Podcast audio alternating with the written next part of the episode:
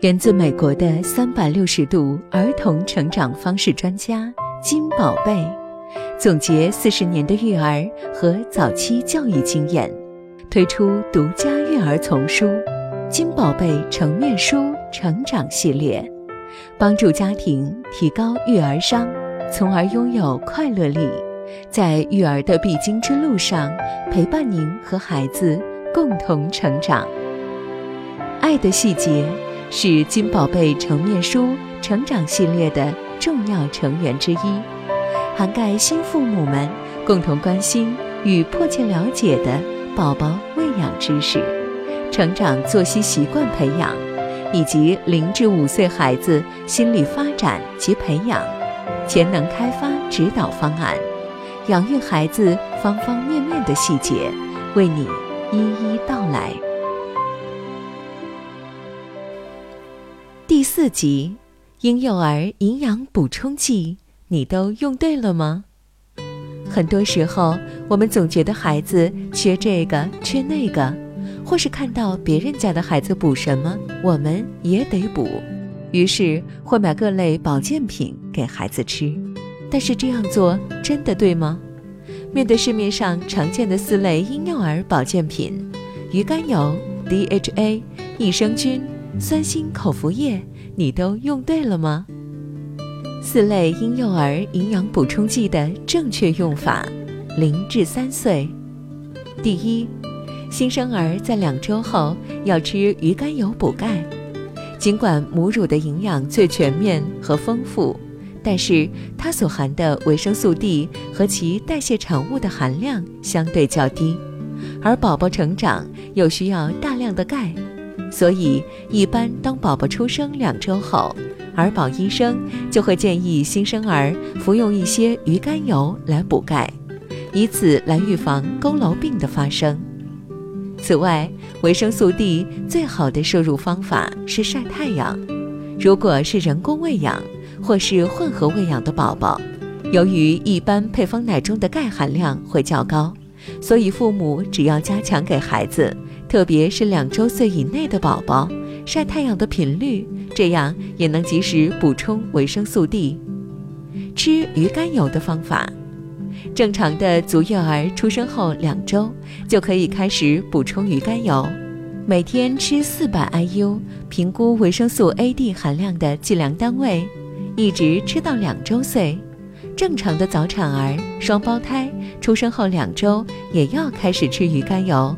每天摄入八百 IU，吃三个月，从第四个月开始，每天吃四百 IU，一直吃到两周岁，之后可以通过晒太阳这一价廉物美的方法补钙。但如果两周岁以后每天晒太阳的时间不足半小时，可适量补充鱼肝油。鱼肝油不等于鱼油，鱼肝油和鱼油是两个概念。鱼肝油的主要成分是维生素 A、维生素 D，能预防佝偻病，主要是给孩子吃的。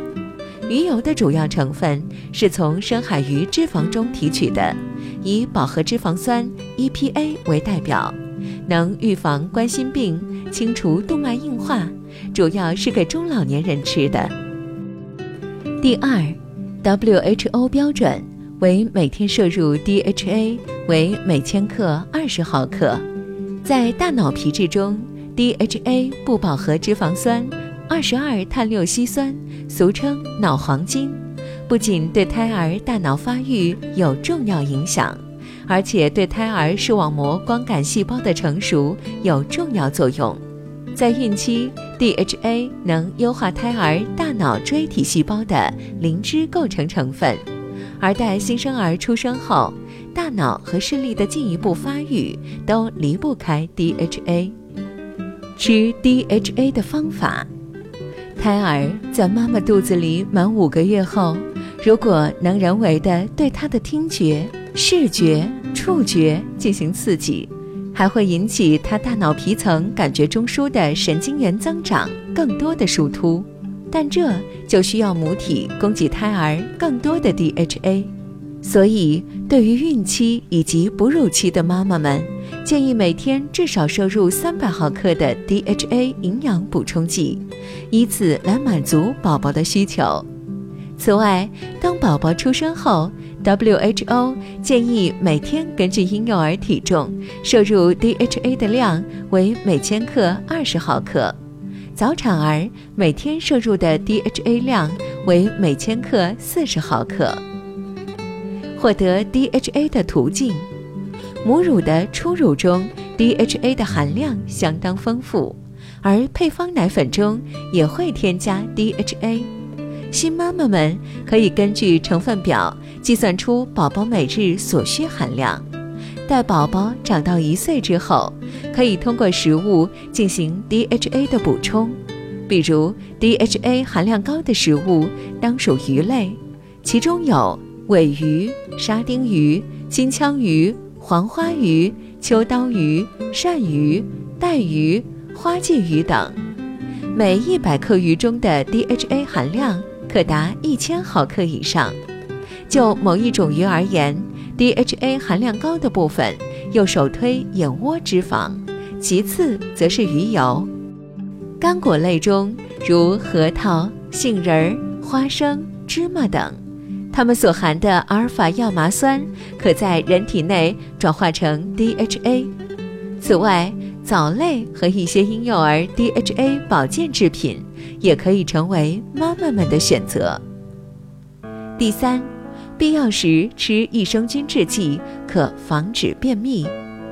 益生菌是一类对人体有益的活性微生物，在人体内有益的细菌或真菌主要有。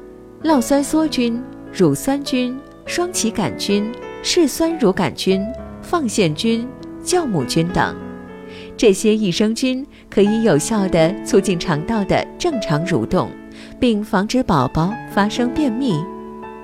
吃益生菌的方法，从预防的角度而言，不建议婴幼儿、儿童通过饮用乳酸菌饮料来防治便秘。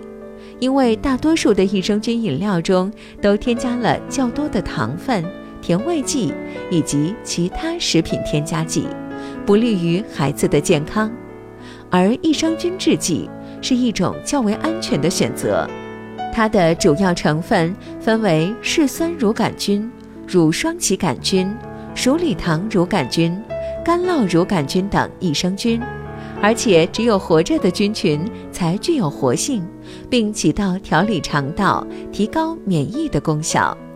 家长一定要根据说明书正确服用。比如，一般三个月以上、七岁以下的宝宝都可以食用儿童益生菌。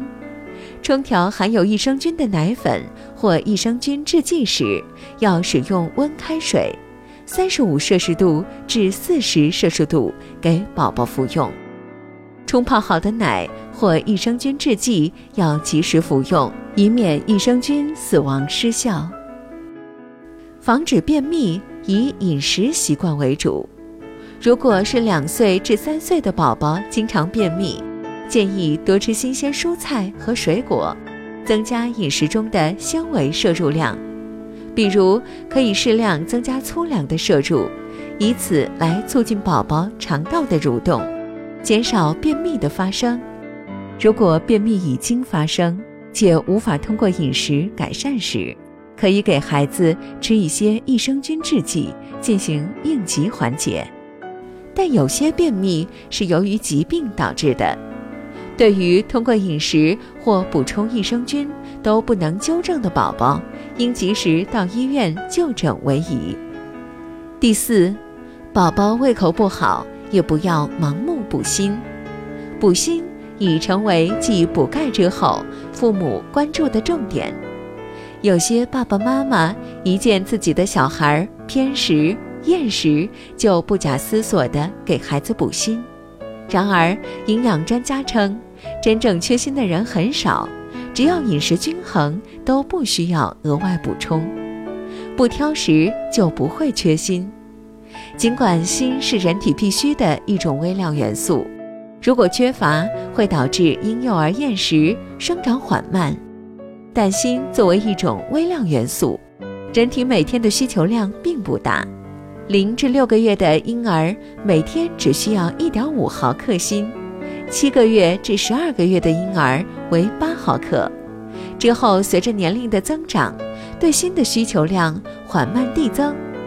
所以，无论是母乳喂养还是人工喂养的宝宝，基本不会存在缺锌的问题，因为母乳中，尤其是初乳中，锌含量相当丰富。配方奶中，锌也足以满足宝宝的需求。当宝宝逐渐长大并增加辅食后，很多食物中也都含有锌。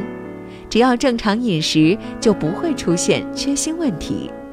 只有长期严重偏食、素食、营养不良的人，才有可能缺锌。补锌前要做个检查。如今市面上流传说儿童头发黄有多动症倾向，就是缺锌的说法，其实都很片面。